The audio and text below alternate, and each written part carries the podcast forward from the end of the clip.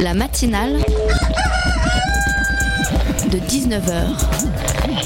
Et bah, c'est une émission qui parle de société, politique, euh, Culture alternative. On va aussi parler de sport, euh, de gens dans la rue. et l'actualité en, en règle générale. On va peut-être parler des corbeilles à linge pas en osier d'Auvergne. Voilà, il y aura, il y aura des invités. Sociologues, des invités chercheurs. Les invités ne diront que des choses intelligentes. Ça va peut-être s'étriper un peu de temps en temps, mais La matinale de 19h, du lundi au jeudi jusqu'à 20h sur Radio Campus Paris. Et voici la polémique stérile du jour. Lors du remaniement gouvernemental annoncé jeudi dernier, François Hollande a nommé Laurence Rossignol, attention, au ministère de la Famille, de l'Enfance et des Droits des Femmes. Mais quelle horreur Non mais pensez donc associer trois portefeuilles différents, on le précise, et laisser penser que la famille, l'enfance et les droits des femmes pourraient être liés. Oh, la nouvelle n'a pas manqué de faire réagir des associations et des politiques en manque de reconnaissance médiatique. Et peu importe à vrai dire que la ministre en question soit une féministe engagée, peu importe que ce soit trois portefeuilles différents, non vraiment mélangés femmes et famille, quelle horreur Et le plus dommage c'est que ce ne sont pas les combats féministes qui manquent aujourd'hui. Notre société est inégalitaire, machiste, tout est fait pour les hommes, rien pour les femmes. Et encore on ne parle ici que de la France. Mais non, mais non, ce qui suscite l'indignation, c'est le nom des portefeuilles ministériels. Donc à faire, on aurait bien aimé que quelqu'un s'interroge aussi sur la nomination d'Erika Barretz au poste de, attention, secrétariat d'État à l'égalité réelle. Voilà. L'égalité réelle, en gros, c'est comme l'égalité, mais pas pour rire, cette fois, c'est pour vrai.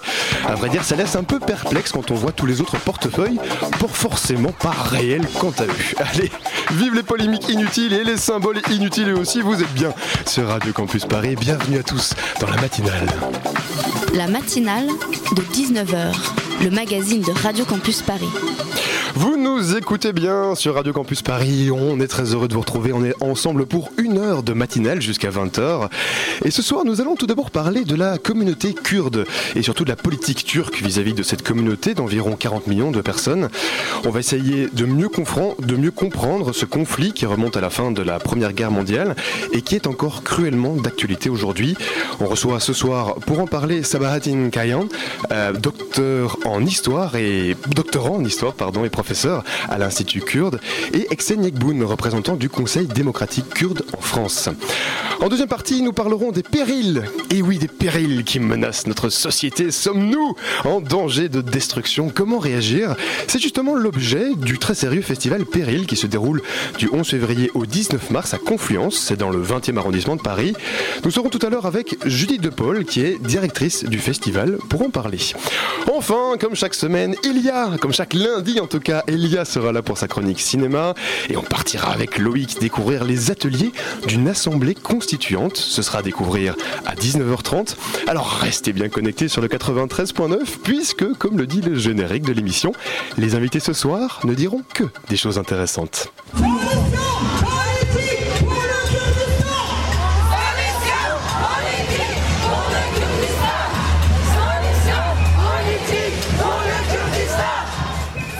Voilà, vous écoutiez un extrait sonore d'une manifestation qui avait lieu le week-end dernier, c'était devant l'ambassade euh, turque à Paris.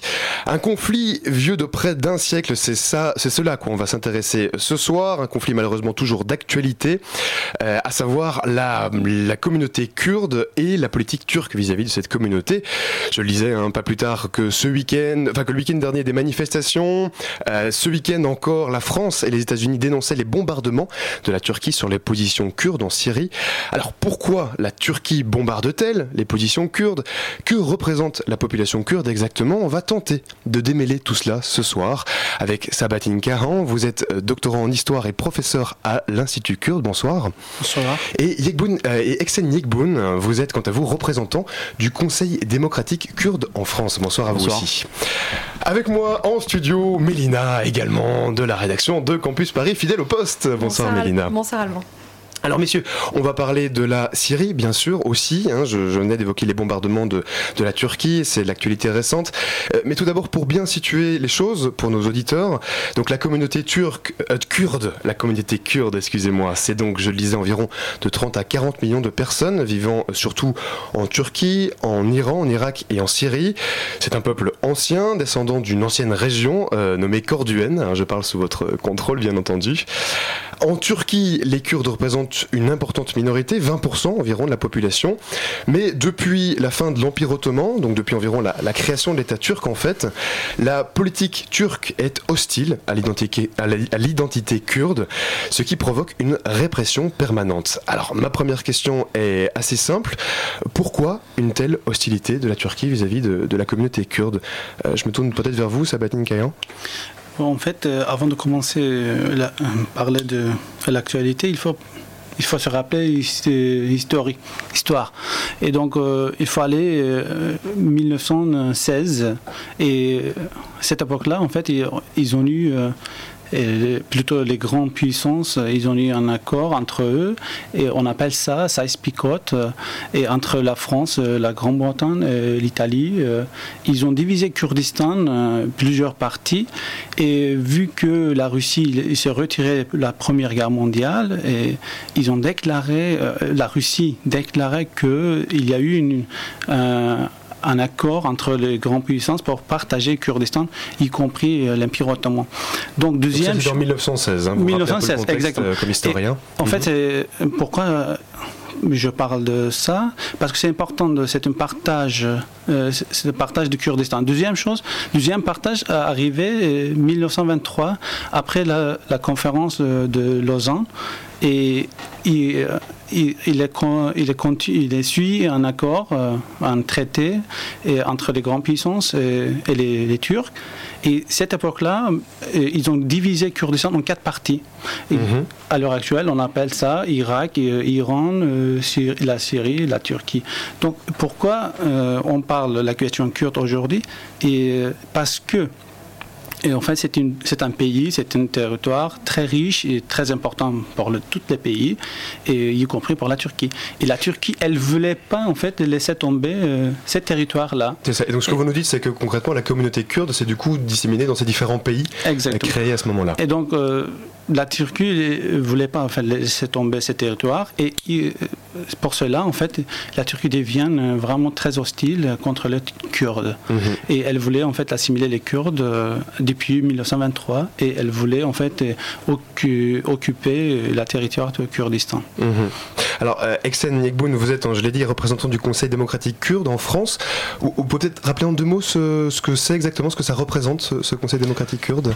Déjà, bonjour à tous, bonsoir à tous les auditeurs merci à la rédaction de nous avoir invités ici. Franchement, l'animateur est très. Alors, si vous le verrez, si vous avez l'occasion de le voir, il est très très dynamique. C'est juste pour euh, le souligner. Merci beaucoup, merci beaucoup. Et euh, moi qui étais très fatigué, il a réussi à me réveiller, mais en quelques, en quelques minutes, c'est parfait. Euh, sur ce qui est. Sur ce qui est plutôt bien. Ouais, voilà. Sur ce qui est le. Oui, bah, pour une matinale. Hein, pour une matinale de 19h, je pense que c'est très réussi. Et pour, pour vraiment expliquer. Le Conseil, voilà, le conseil démocratique kurde de France, bon, faut savoir que les, les premières associations kurdes sont nées à partir des années 90, en tout début 90. Aujourd'hui, on est arrivé à un total de plus de 23 associations, donc euh, disséminées dans mhm. toute la France, et qui, euh, qui s'est regroupée sous forme de fédération auparavant et qui aujourd'hui a, a, changé de forme, de statut, qui s'est appelé le Conseil démocratique kurde de France pour vraiment avoir une représentativité des Kurdes et de tous les peuples vivant aussi au Kurdistan euh, donc les diasporas en France. Euh, en France. voilà. Donc on a à peu près, pour que vous ayez un petit peu, euh, je plante des palmiers, hein, donc voilà. Donc en France, vous avez à peu près 250 000 Kurdes disséminés dans toute la France. En Ile-de-France, on avait à peu près plus de 80 000. Donc ça, c'est une grosse proportion. Bien sûr, oui, c'est une grosse proportion. Ils sont tous arrivés fin des années 80 après le coup d'État militaire en Turquie et, et donc là où il y avait les répressions de gauche, mhm. donc où les Kurdes faisaient, prenaient part activement pour la revendication de leur statut politique et culturel et aussi pour des revendications sociales sociales, ont dû émigrer ici dans sa première proportion et la deuxième vague a été vraiment pour, bah voilà, c'est l'immigration de travail. Hein. Mm. C'était une réalité, donc il y avait la répression plus le travail et donc voilà, ça a constitué une communauté. Donc voilà, donc aujourd'hui on est, on est structuré dans toute la France et on est centré, on est notre centre est actuellement au 16 rue d'Anguin dans le 10e. Et sur, sur votre activité concrètement, enfin si j'ai bien compris, ce que vous vous dénoncez essentiellement, c'est quand même la, la, démolition des habitations, la fermeture des écoles, euh, la destruction massive des bâtiments par des euh, armes lourdes euh, au sud-est de la Turquie. comment vous recoupez-vous toutes ces informations justement au Conseil démocratique kurde Depuis la France. Bah alors pour, pour, aller, pour, aller, pour aller au cœur de la bête, hein, c'est déjà les Kurdes, comme l'a dit mon, mon, camarade qui est là, les Kurdes n'ont pas de statut politique. Voilà, c'est ça le problème. Le fond du problème, il est là. C'est que, étant donné que les Kurdes ne sont pas reconnus comme un peuple, aujourd'hui, c'est très facile de les exterminer. C'est très facile de mener une politique anti-kurde dans ces régions-là, parce qu'on ne veut pas leur accorder ce statut, malgré que les Nations Unies euh, permettent à ce qu'un peuple euh, puisse s'autodéterminer. Euh, voilà, c'est un, droit, un droit universel. Mais les, les États et les grandes puissances n'ont pas, n'ont pas accédé à cette demande-là pour une raison simple, pour des raisons géostratégiques, pour des raisons de ressources, pour des raisons culturelles aussi, parce qu'on a construit aussi les États à travers une identité. Donc en Turquie, on a créé le turc. Il faut savoir que la Turquie est composée de plus de 70 ethnies différentes. Monsieur Erdogan est lui-même géorgien, sa femme est arabe, donc qui nous vendent pas du turc tous les jours. On a un problème avec aussi l'identité de la Turquie, de, ce qu'est, de ce qu'est le peuple turc. Quand vous, utilisez le mot euh, exterminer, d'ailleurs, vous employez des mots très forts. Vous parlez même de génocide, vous parlez de cette identité, vous parlez de génocide. Alors, il euh, faut, faut, bien savoir une chose. Euh, la le peuple kurde vit avec les autres peuples vivant en Turquie n'ont pas réellement de problème. Le problème, c'est que les États et les élites ont, imposé un style de dominance, de domination qui a endoctriné justement cette population à vouloir exterminer cette population en la déterminant comme une menace qui est en réalité mais pas du tout une menace. Ou bien euh, aussi en jouant aussi sur l'état de droit. En Turquie, on a un état de droit, on peut pas diviser le pays. Il faut savoir que le PKK, euh, donc qui représente, qui représente, mmh. voilà, de manière active euh, les Kurdes au Moyen-Orient. Au Moyen-Orient, je parle. Hein, elles ne, ne prônent pas un, un État indépendant, mais prônent simplement un statut politique un statut politique pour les Kurdes et ça peut se faire très bien en faisant une réforme de la constitution dans ces pays-là. Donc un pays démocratique pourrait aussi libérer les Kurdes pourrait libérer les Kurdes de ce, de ce défaut de statut et aussi pourrait aussi permettre de libérer les autres peuples. Et c'est ça toute l'action en fait des Kurdes aujourd'hui. Aujourd'hui, les Kurdes ne représentent pas simplement une force militante combattante luttant contre Daesh ou contre des, euh, euh, des, gens qui cherchent à l'exterminer. Aujourd'hui, les Kurdes, et ça, je pense qu'il faut, il faut le replacer dans le contexte, aujourd'hui, les Kurdes jouent le rôle de démocratisation du Moyen-Orient. Et ça, c'est une menace pour beaucoup de puissances. Vous savez, euh, mon collègue qui est juste à côté dit que, a dit qu'on on a, on a limite, enfin, on a créé le, enfin, le Kurdistan, nous, nous l'avons détruit à travers euh, un accord entre un Anglais et un Français, Sykes et Picot. Voilà, Picot c'est un Français. Donc ils sont réunis, ils sont, ils sont mis autour d'une carte, ils ont commencé à dessiner. Qu'on évoquait Exactement, qu'on évoquait juste tout à l'heure. Mhm. Donc pourquoi aujourd'hui on veut toujours pas aussi accéder aussi à la demande du peuple kurde et aussi euh, aux velléités de, de, processus démocratique dans la région? C'est parce que beaucoup d'États aussi ont des intérêts à ce qu'il y ait du chaos dans la région pour pouvoir entretenir l'ingérence dans cette région-là. Et les Kurdes et et, dans ce domaine-là, euh, très parce qu'ils ont réussi à pacifiser euh, les guerres entre les peuples. Voilà, ils ont réussi à créer une zone stable qui s'appelle le Rojava. Ils veulent aussi euh, pouvoir euh, donner cette même idée de, démocratie, de liberté aussi en Turquie. Et cette répression-là contre les Kurdes est, est, une répression pas uniquement de l'identité mais une répression contre ces idées aussi. Ces idées de démocratisation et de, et de, et de paix civile, de paix sociale. Alors, monsieur Sabatin je, je, me retourne un petit peu vers l'historien. Ce, ce conflit, il est très ancien, vous l'avez dit, et on l'évoque qui remonte à, 1916-1918. Euh, comment est-ce qu'il a évolué ce conflit depuis cette époque-là? Euh, Est-ce que ça a toujours été une, répression violente comme on peut la connaître aujourd'hui? Est-ce qu'il y a eu différentes phases, on l'imagine? En fait, euh, ça reste toujours très violent. Et comme Monsieur Exen, il, avait indiqué, il y a vraiment une politique euh, euh, extermination des, euh, des, Kurdes. Bon, c'est très vraiment très fort, c'est une terminologie très fort. Même il y a eu plusieurs massacres en Kurdistan, et donc cette politique reste toujours vraiment très très actuelle dans la dans la politique turque. Oui, cette actualité ça, date de 1916 et 1923, après 1929 et 30 et aujourd'hui. Et depuis 30 ans, il y a eu une guerre en fait contre les Kurdes et les Kurdes se revendiquent contre la, Turquie pour, pour, pour, pour être très accepté par la Turquie et par la communauté internationale. Et pourquoi? Parce que quand tout à l'heure je, rappelais en fait 1923, l'identité kurde a été refusée et niée à partir des premières euh, assemblées nationales de, la Turquie et 1924, euh, avec la loi de 1505, euh, ils ont, euh, ils ont interdit de parler la langue kurde dans la société. Et dans ce cas-là, en fait, nous avons première revendication, première révolte, 1925, cher Saïd. Et c'est pour ça que les Kurdes commençaient à se revendiquer contre la Turquie, parce qu'il y a eu une, assimilation, une politique d'assimilation. Et Ensuite, 25, euh, ils ont écrasé les Kurdes, les territoires euh, kurdes, on appelle ça Kurdistan.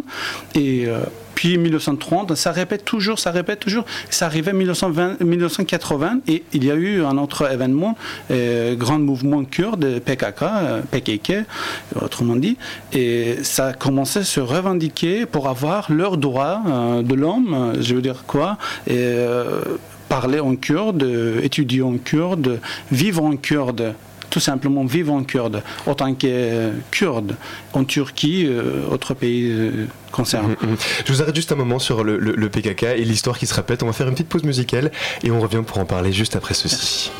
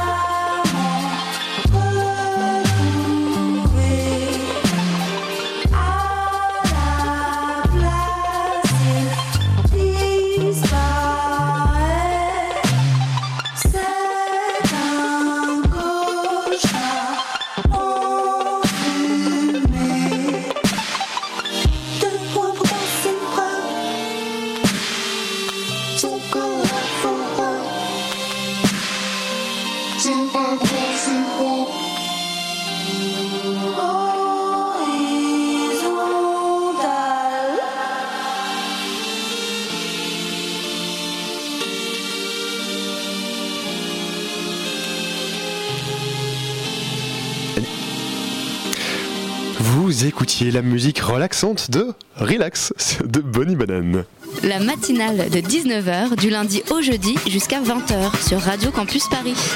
Vous écoutez toujours la matinale de 19h sur le 93.9 ou sur radiocampusparis.org et on est toujours en compagnie de Zabahadine Kayan et de Yekboun Eksen. On parle avec nos deux invités de la communauté kurde et de la politique turque vis-à-vis de cette communauté. Toujours aussi avec moi en studio, Mélina de, de la rédaction de Radio Campus Paris. Alors juste avant la pause, on parlait, euh, on parlait donc de la de l'histoire euh, de, la, de communauté kurde, de l'histoire de ce conflit qui l'oppose à, la Turquie. Euh, je voulais faire un lien avec l'actualité parce que ce conflit est toujours aujourd'hui très marqué. je le disais en introduction, euh, pour le moment, la Turquie euh, pilonne des positions, euh, les positions de la Syrie, pardon, pilonne les positions de la communauté kurde en, Syrie. comment est-ce que ça se, passe concrètement en fait? Je, me, je ne sais pas vers qui je peux me tourner.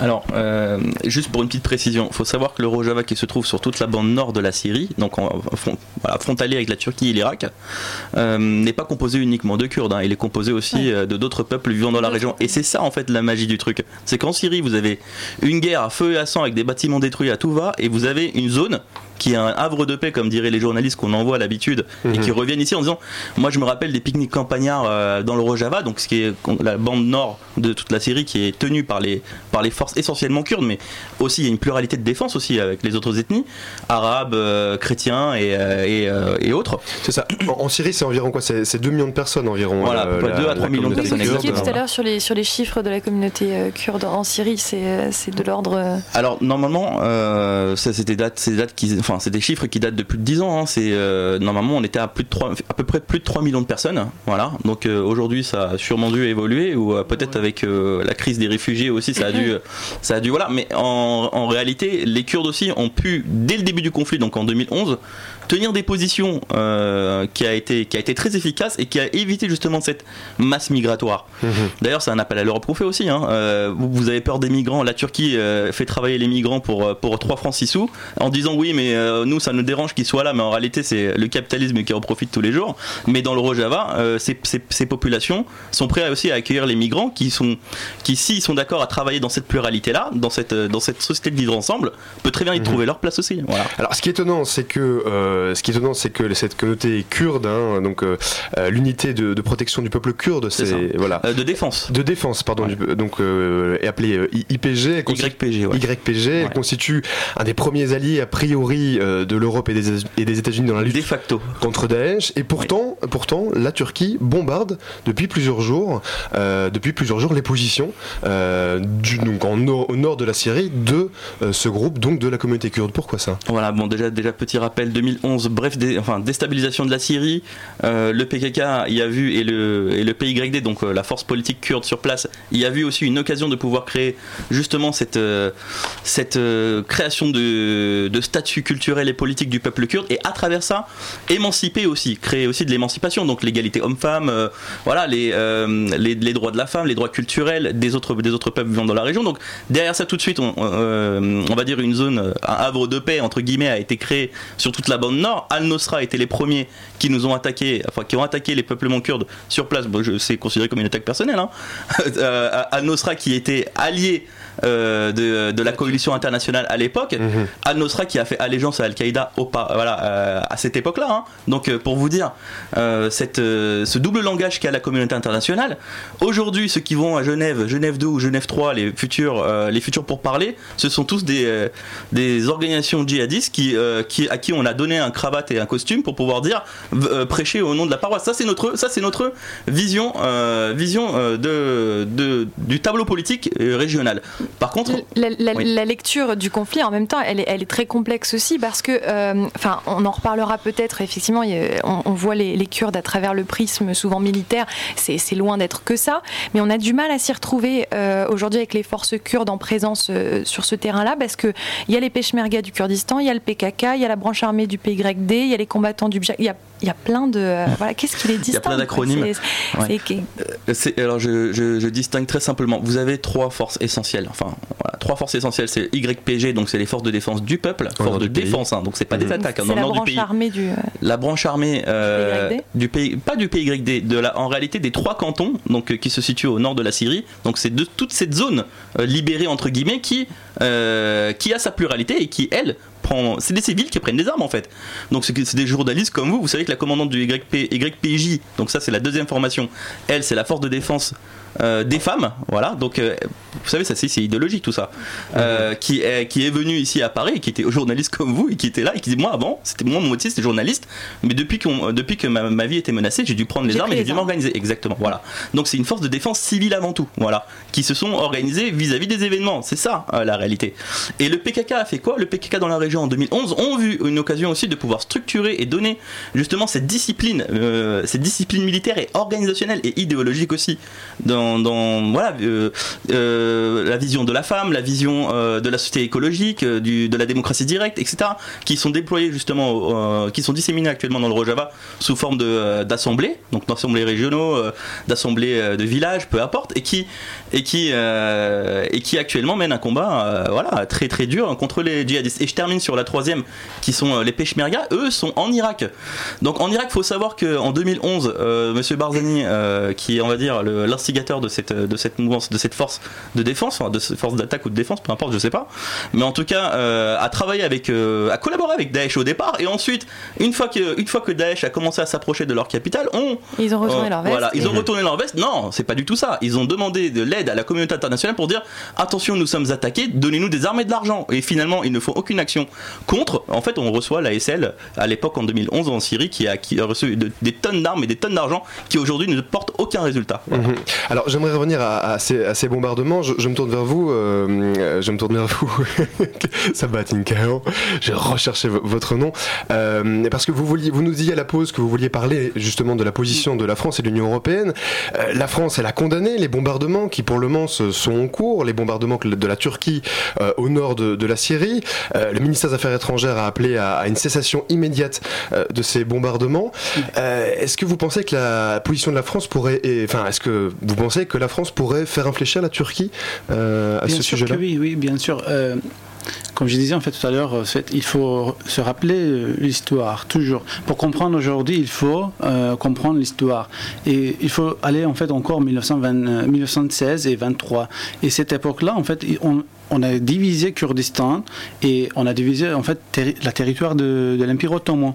Et dans ce cas, et Aujourd'hui, à l'heure actuelle, Erdogan veut être euh, en fait un sultan, un padishah, et pour récupérer en fait ses anciens territoires, y compris la Syrie, le, Kurdistan Sud, et, euh, euh, l'Est, Iran, et Kurdistan-Iran, et pour arriver à ça, en fait, la Turquie toujours euh, euh, un intérêt euh, fait politique et descendre vers la Syrie.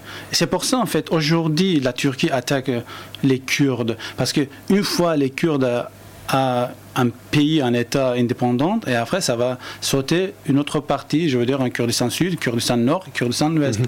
alors qu'est-ce que on, va, devoir déjà terminer par là, mais qu'est-ce que peut faire la France? Qu'est-ce que devrait faire la France d'après vous pour que les situations bah, La France euh, devait prendre en fait euh, une position vraiment euh, euh, fixe. Et elle n'est pas assez ferme selon vous la position de la France? Non, pas toujours, parce que dernière fois on a vu en fait à Champs-Élysées euh, le représentant de PYD, ils étaient là, mais après ils ont en fait euh, ils ont coupé euh, leur relation avec les Kurdes et ils ont commencé à faire une relation avec la Turquie. Comme, euh, comme l'Allemagne, ils ont fait une, euh, je sais pas, un accord entre eux pour ne pas avoir les immigrés syriens en Europe. Ils ont donné, je sais pas, 3 millions d'euros à la Turquie et pour ne pas avoir les immigrés. Mhm. Donc la France doit avoir une position plus ferme. Exactement, plus fixe et plus, en fait, je sais pas, raisonnable. Et parce qu'en France aussi, il y a pas mal de Kurdes, euh, réfugiés kurdes vivants. Mhm. Et puis, si je, me rappelle encore euh, l'histoire, la Turquie. on terminera par là, mais c'est bien de terminer sur un point historique. Bah, point historique, oh, c'est très important. Pour savoir aujourd'hui, franchement, c'est très important parce qu'à l'époque aussi, avec l'Angleterre et la France euh, étaient ensemble et ils voulaient prendre certains territoires. La Syrie était un mandat de, mandat de, de la France et l'Irak, euh, c'était un mandat de, l'Angleterre. Donc, et la France devait prendre en fait euh, une position vraiment fixe et mhm. bien, et avec les, Kurdes. D'accord. Bah, écoutez, merci beaucoup euh, Sabine Kayan, merci euh, Yekbouneksen d'avoir été avec nous. Yekbouneksen, juste, donc, on peut évidemment, vous avez une page Facebook, hein, le représentant du le, Conseil démocratique kurde en France a une page Facebook. Vous voulez dire un dernier mot? Oui, je veux dire un dernier mot parce que la politique de la France, ça, on en a beaucoup discuté, mais juste, juste en, en, une phrase, la France combat Daesh mais elle ne voit que les Kurdes comme, comme des combattants contre Daesh. Pendant que les, Kurdes combattent contre Daesh, euh, les Kurdes souffrent aussi en Turquie. Et la, France devrait prendre une position non pas euh, à, on va dire à deux vitesses, mais, euh, mais soutenir également les Kurdes qui souffrent en Turquie et également les Kurdes qui se battent contre Daesh en Syrie. Et ça, ça, ce serait une révolution vraiment pour la politique française au niveau international. Merci beaucoup, messieurs, d'avoir été avec nous pour tenter de nous expliquer ce conflit. Merci.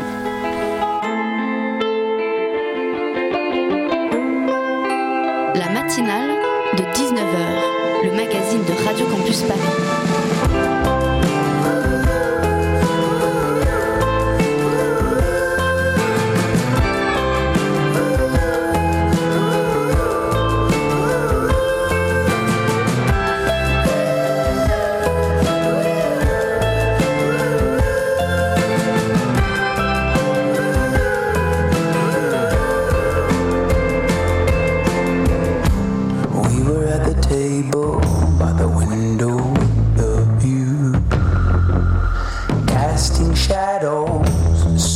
house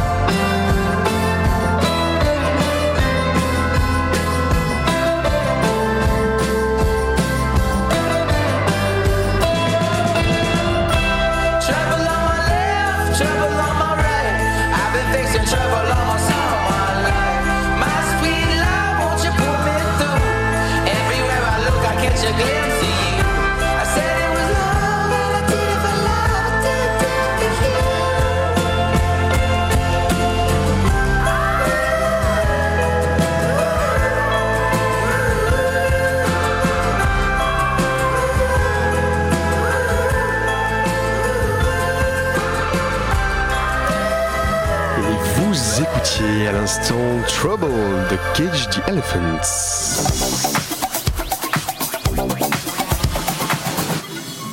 Vous écoutez toujours Radio Campus Paris sur la 93.9 ou sur radiocampusparis.org pour vous tous, petits venards qui nous écoutez sur Internet.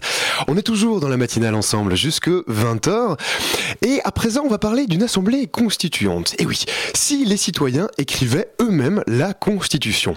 Au moment où le gouvernement, les députés et les sénateurs réfléchissent à une modification de ce texte fondamental, des étudiants ont décidé d'écrire eux-mêmes un texte totalement revisité. Direction l'université de Versailles-Saint-Quentin dans le sud de Paris, où chaque semaine une association organise des ateliers pour apprendre à écrire les articles de la Constitution. Loïc de la rédaction de Campus Paris est allé promener son micro en assistant à une séance de cette assemblée constituante étudiante. On écoute tout de suite son reportage. nous allons voter nos lois. Amphi Alexis de Tocqueville, une cinquantaine de personnes sont réunies pour échanger et débattre à propos d'une nouvelle constitution. L'association France a invité pour orchestrer cette première séance Étienne Chouard, professeur de droit et d'économie à Marseille. Si la constitution est un texte qui affaiblit les pouvoirs, qui doit normalement euh, inquiéter les pouvoirs, il ne faut pas que ce soit les hommes de pouvoir qui l'écrivent. Sinon, ils vont écrire des fausses constitutions. C'est ce qui se passe partout dans le monde. Et ils vont écrire leur puissance à eux et notre impuissance à nous. Est-ce que le citoyen lambda est apte euh, à euh, écrire, rédiger une constitution? Oui. Non seulement il est apte, mais il est le seul à être apte. C'est pas un problème technique. C'est pas compliqué d'écrire une constitution. C'est pas compliqué d'écrire une constitution. Dans la salle, on a rencontré beaucoup de gens conquis d'avance. Moi, je fais de la musique. Je m'appelle Timothée. Son idée, ça serait de se réapproprier collectivement par éducation populaire, d'après ce que j'ai compris, la réflexion institutionnelle. Et en fait, surtout, j'ai l'impression sur ce qui, ce qui bute un petit peu, ça serait transmettre le goût de l'imaginaire institutionnel. C'est, euh, il faudrait, faudrait qu'on, qu'on arrive à le désirer. Je m'appelle Hélène Cordet, je suis infirmière anesthésiste. Je suis comme tout le monde, j'ai l'impression que je peux rien faire et que je suis impuissante face à, tout ce que fait le gouvernement et toutes les horreurs qu'on voit qui sont en train de s'installer. Et euh, donc euh, j'avais envie de faire quelque chose, donc voilà, je voulais venir voir l'atelier Constitution pour voir si moi aussi je pouvais essayer d'écrire la Constitution pour pouvoir faire quelque chose. Quoi. Alors le thème numéro 1, diffusion des idées. Thème numéro 6, droit à l'information et censure. Thème numéro 7, thème très important pour euh, Étienne Chouard, mise en place du tirage au sort. Parmi les propositions les plus contestées, celle de choisir les représentants du peuple par tirage au sort. Elle n'a pas convaincu euh, Jordan, étudiant en histoire. Je suis pas tout à fait d'accord d'avoir une assemblée comme ça qui qui dirige un pays, euh, que ce soit sur la base du tirage au sort, parce que le tirage au sort, bah, ça rassemble des gens euh, d'opinions politiques très différentes. Donc après, essayer de coordonner vraiment euh, toutes ces opinions et faire, pour les faire converger vers une ligne directrice, ça me paraît assez difficile. D'accord. Dans quel groupe Je vais me mettre avec le principe de la création et de la révision d'une constitution. D'accord. Je te passe ça.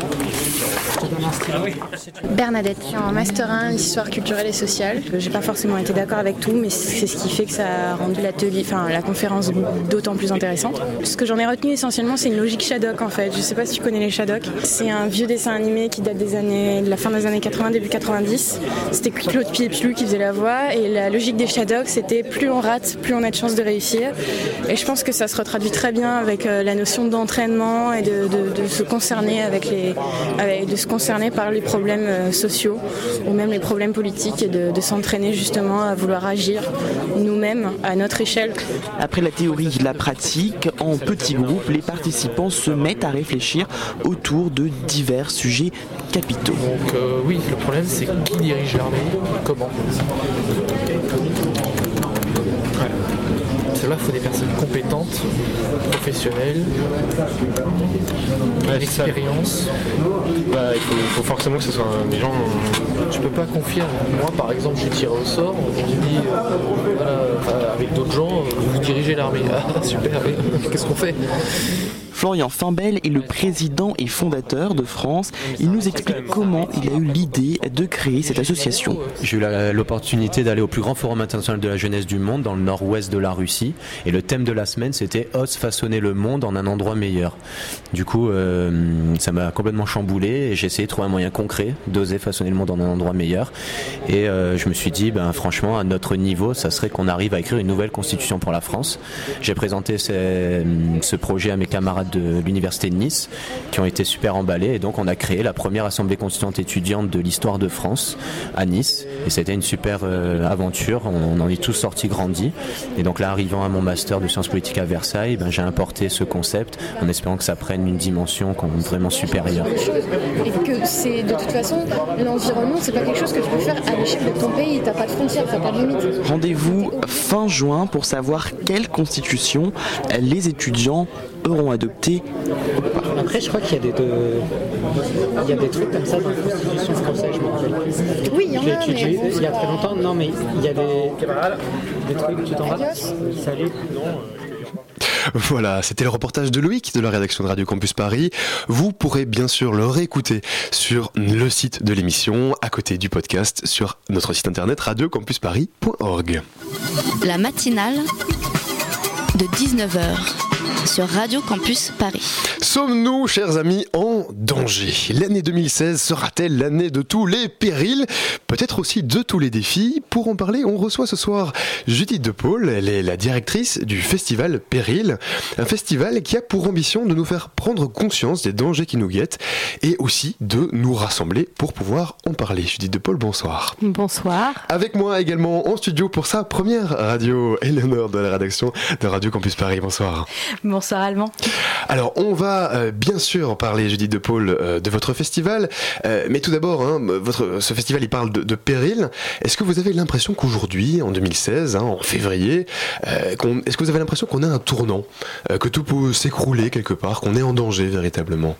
Oui, je crois qu'on est en danger et que les derniers euh, attentats euh, ont montré clairement qu'il y avait un tournant et que voilà, on nous parle de guerre. Euh, on sent bien qu'il y a plein de choses qui sont en train de basculer à un autre endroit, des pertes de repères, voilà. Donc je pense qu'effectivement on est à un tournant. Je me permets juste de préciser que le festival a lieu à Confluence et que je suis la directrice artistique de Confluence. Merci pour la précision. Merci pour la précision. Alors c'est un festival qui est nouveau en quelque, en quelque sorte, hein, puisqu'on connaît le festival Péril Jeune, qui est dans le paysage depuis maintenant euh, plusieurs années, depuis 8 ans, je crois, sauf erreur. Euh, et là, c'est un nouveau festival. Alors pourquoi un, nouveau festival? Pourquoi cette nouvelle forme? Alors, il y avait l'idée que, comme c'était l'année des périls, que le lieu lui-même est en péril, euh, de reprendre en fait cette appellation pour tous les événements forts de la saison. Donc, effectivement, vous avez raison. Nous avons fait la huitième édition de Péril Jeune cet automne. Qui continue. et qui hein, continue. Et qui donc voilà, euh, maintenant, on s'est dit que tous les événements de l'année euh, seraient euh, sous la nomination de péril. Et vous dites qu'il y a un danger de souscrire au fatalisme et d'accepter la guerre, la crise, la catégorisation des individus, et plus aujourd'hui qu'hier vous croyez qu'il y a une évolution euh, par rapport à peut-être euh, bah, il y a 8 ans ou même euh, au début de, Confluence en 75 Oui, j'ai l'impression qu'il y a une acceptation qu'on n'avait pas forcément avant et notamment, moi ce qui m'étonne très vraiment très profondément, c'est comment la guerre est acceptée par par la majorité, alors que euh, on sait très bien que ce n'est pas une solution et que la guerre n'a jamais été une solution, quoi qu'il arrive. Mhm. C'est ça qui vous interpelle en fait, c'est qu'on parle d'état de, guerre permanent, alors qu'en réalité, on, en réalité, on nous maintient. Elle ne devrait pas forcément avoir lieu. C'est pas la solution. Moi, je pense que ce n'est vraiment pas la solution et qu'en plus, elle nous plonge dans un passé euh, pas très glorieux qu'on a connu euh, il y a bien des années et que ça fait ressurgir des choses qui sont euh, très difficiles à entendre. Mhm. C'est-à-dire euh, comme, quoi par exemple bah, un passé colonial. Mhm. C'est-à-dire comment une puissance à un moment donné peut dire que voilà, elle, elle sait et qu'elle peut envoyer à la mort d'autres personnes. Donc il y a comme ça une catégorisation qui s'installe entre des personnes qui auraient le droit à la vie et d'autres qui auraient le droit à la mort. Mhm. Et donc c'est la raison pour laquelle vous avez choisi euh, trois thématiques pour euh, cette année, euh, le festival. Donc la Syrie, donc un thème d'actualité brûlante. On en parlait il y a, il y a un instant. Oui. Voilà, le, travail et le déni. Donc vous faites référence avec ça à la colonisation. Oui, absolument.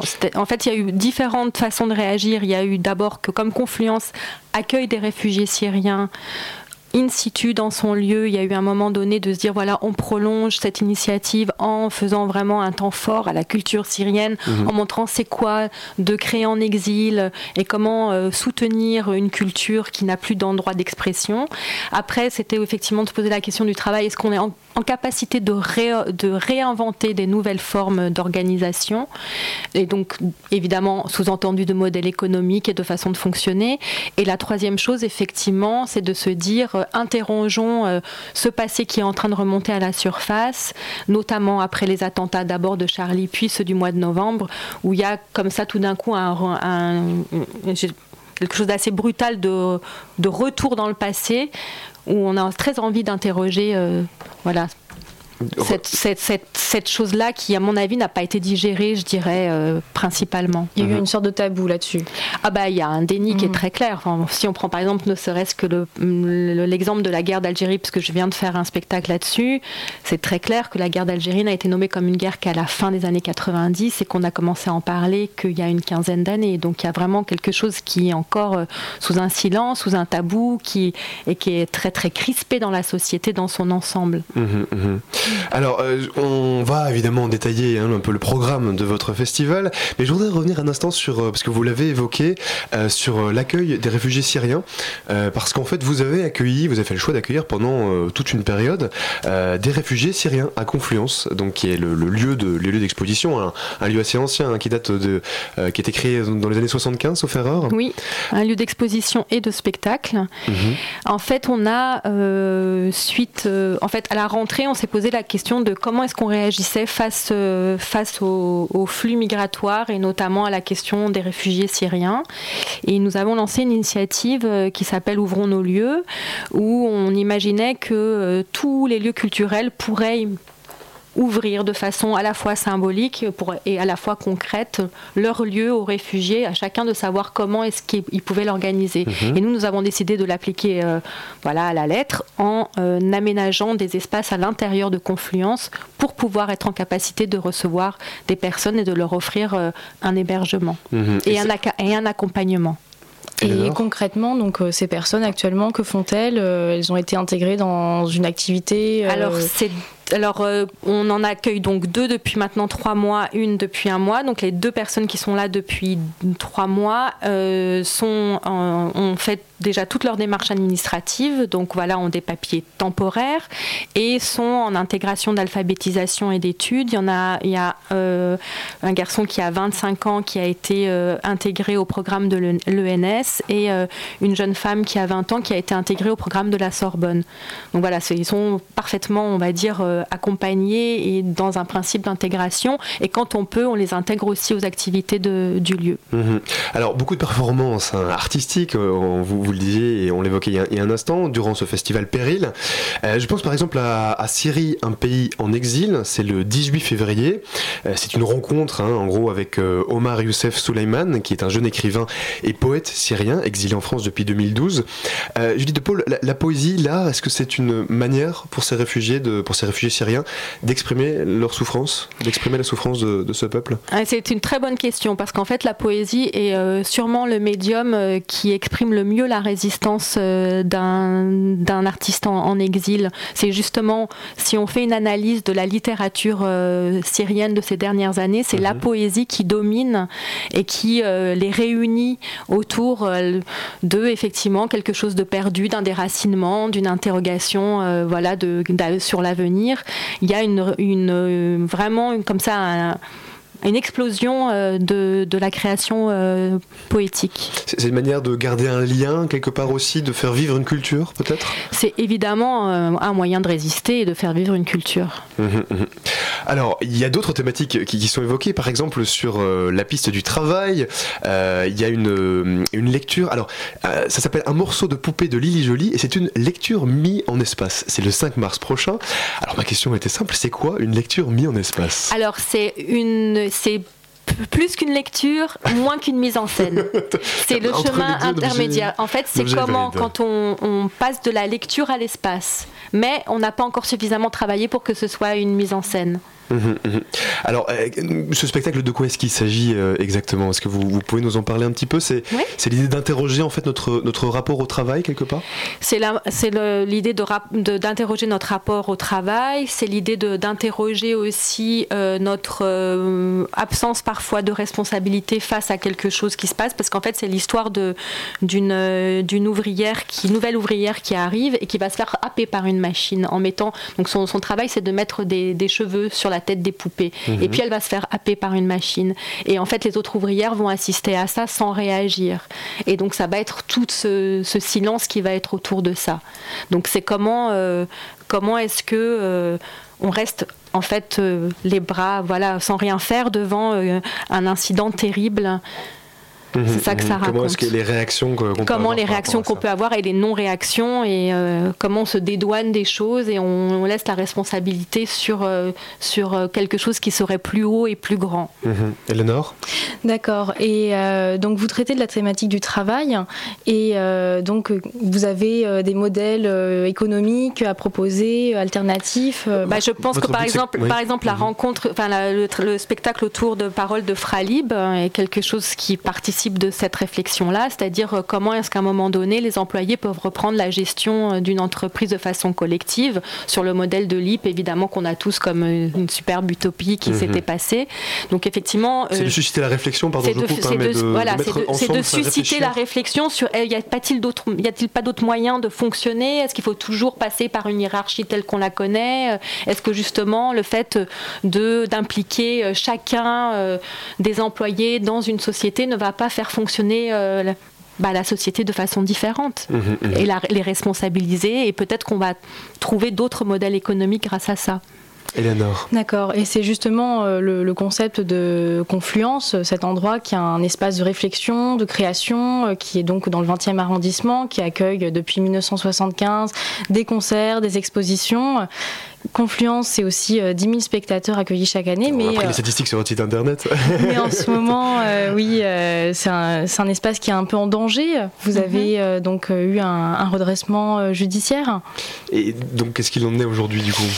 Ben, Il en est que la situation est assez inextricable, tout simplement parce que euh, les murs appartiennent à un privé et que le loyer est exorbitant et qu'à un moment donné, la péréquation économique, eh ben, elle n'a plus lieu et que voilà et donc on n'arrive plus du tout à, trouver l'équilibre possible entre euh, le loyer que nous avons à payer et, évidemment les salaires qu'il faut assurer et euh, les rentrées d'argent par mhm. ailleurs. C'est une regain qu'on entend souvent. Enfin, je sais pas. Est-ce que vous l'entendez souvent euh, On l'entend de plus en plus souvent. on l'entend de plus en plus souvent. Il y a plein des. Il y a, il y a à la fois des festivals, à la fois des lieux d'art contemporain, de spectacles. Maintenant, depuis deux saisons, en Ile-de-France, il y a un énorme nombre nombre de lieux qui est euh, ou qui a fermé ou qui est gravement menacé. Mhm. Et pour vous, concrètement, aujourd'hui, pour euh, vous êtes là jusque quand Ou bien comment est-ce qu'on peut vous soutenir éventuellement Eh bien, euh, en, nous aidant à racheter les murs, peut-être.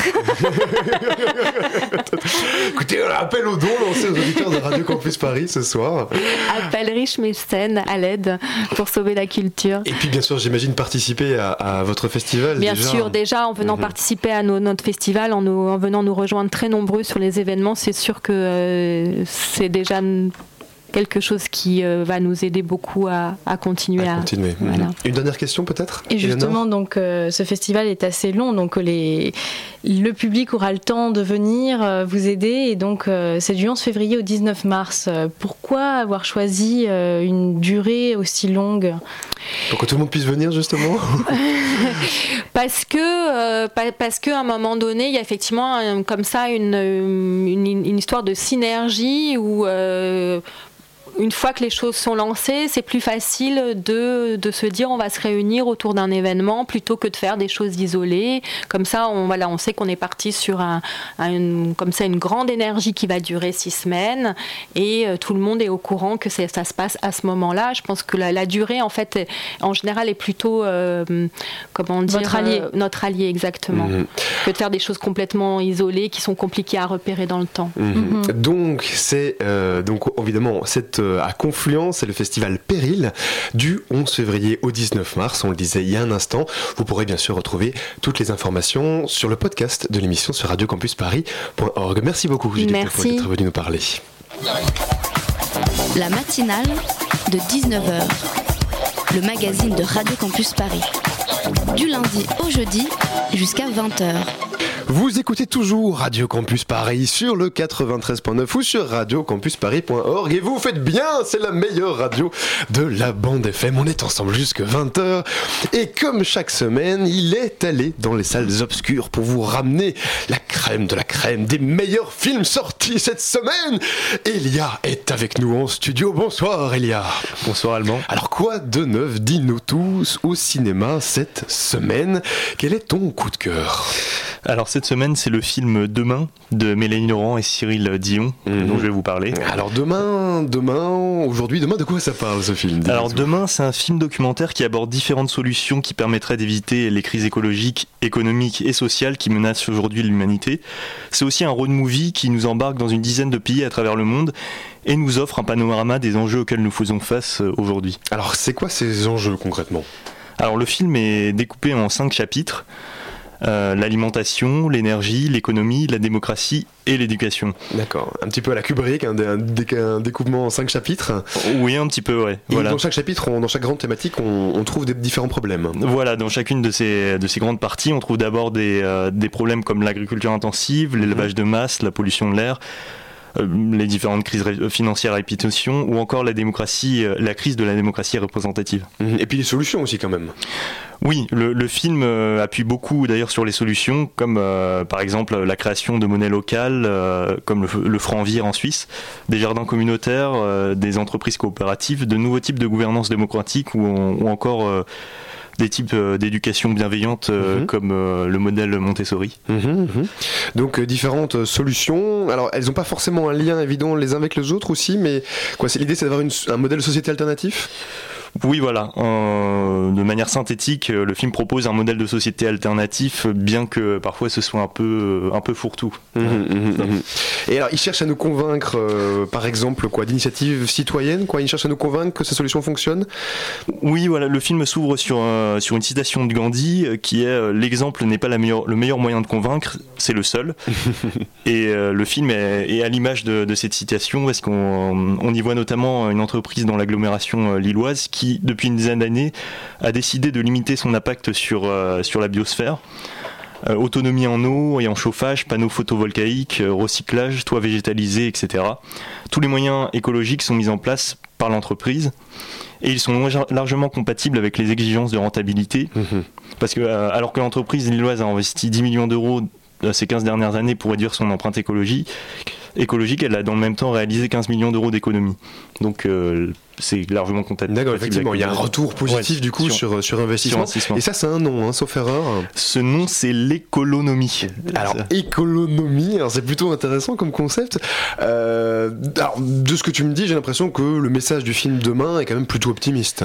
Voilà, tout à fait. C'est le moins qu'on puisse dire en mhm. montrant délibérément les initiatives prises par des citoyens en faveur du développement durable, quel que soit leur niveau social.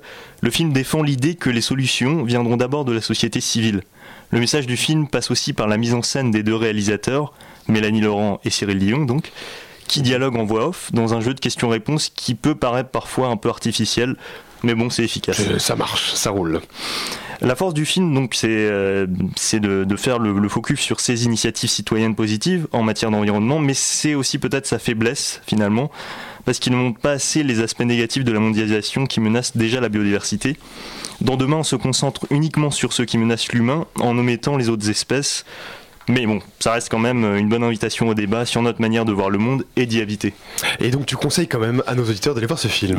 Je, conseille quand même. Bon, et eh ben merci beaucoup Elia pour ce coup de cœur cinéma de la semaine.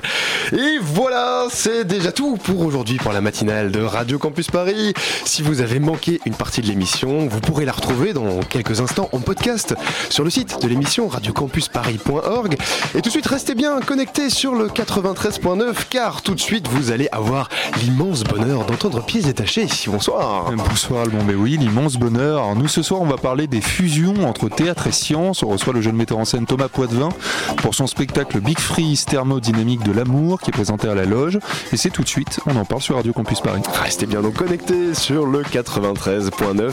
Merci à toute l'équipe qui a réalisé cette émission. Merci à Mickaël qui était à la réalisation ce soir ainsi qu'à tous les chroniqueurs. Merci à Elsa et à Camille pour la préparation de l'émission.